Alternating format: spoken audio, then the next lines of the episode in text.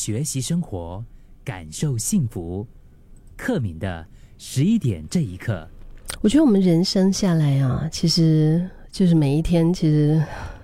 讲的这个我不知道是不是悲观呢，就是在往终点的方向走。而我们在这个过程当中，也常常会经历到我们所认识的人，嗯，可能是很亲的人，就是离开人世。我记得在我年纪很小的时候啊，呃，第一次经历这个感觉是照顾我的一个奶奶，啊，因为我生下来我就没有接触过我的外公外婆、爷爷奶奶啊，他们都过世了，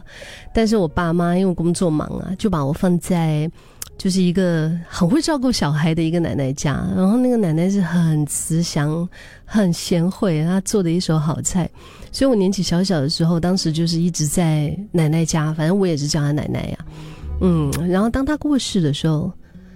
我有点有点懵，我不知道发生什么事，但是我只是知道他就是真的不在了，爸妈也没有什么跟我解释，我心里面就是知道说，哦。他他不在了，然后好像看不到他，就会觉得难过啊。因为有那么多的一些物品，都是充满了他留下的回忆，所以不管是看到什么，就会就会让我再次想起他，好像好像是很难从那种难过里面走出来。而且最近就是在今年二月的时候，我的一位我非常敬重的长辈也是过世。嗯，他当时就是跟病魔，他非常顽强的，就是战斗了。大概从去年十月一直到今年二月，四个月的时间，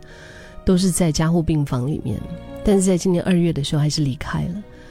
我的身边还有很多关于他的东西。嗯，呃，因为最近在整理一些东西的时候，就一直都是看到关于他的东西，他买给我的啊。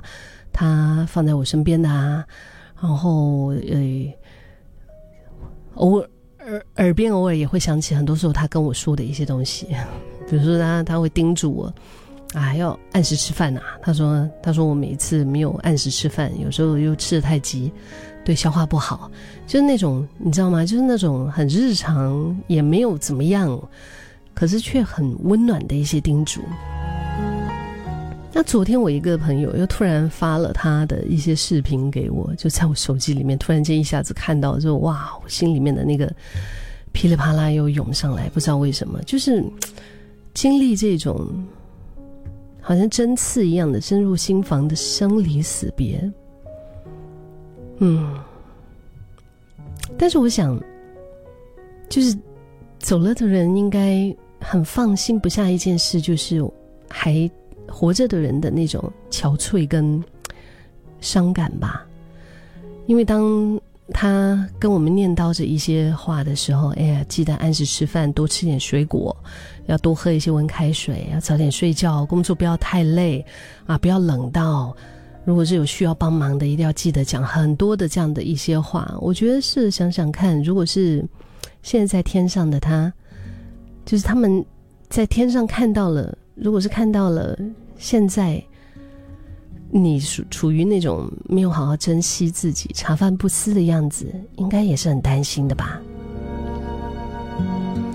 基因和环境带来的生老病死，终究是人类不能够逃脱的一个必然。就算科学家预测未来人类平均会活到一百四十岁，那也只是延缓了说道别的时间而已。所以离别是必然的，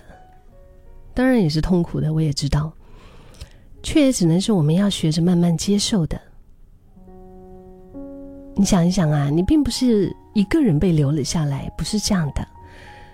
只是你要继续的前进，而他没办法再继续陪你而已。他曾经所有的照顾和付出，都是希望你可以开心，可以美好。或许还需要一点时间来消化这一切。你可以把心情写在日记里，找人聊聊天，或者是花一点时间把属于他的回忆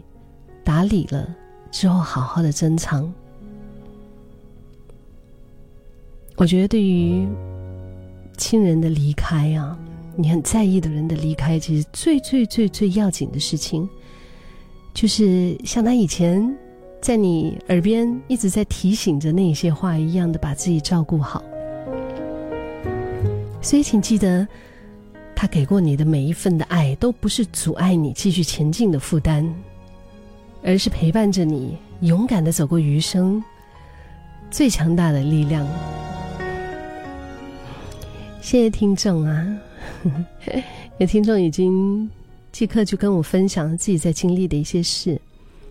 七三幺八他说：“克敏，每当我回去港崩的时候，我都会想起我奶奶生前她自己做的黄酒啊。”都还留着，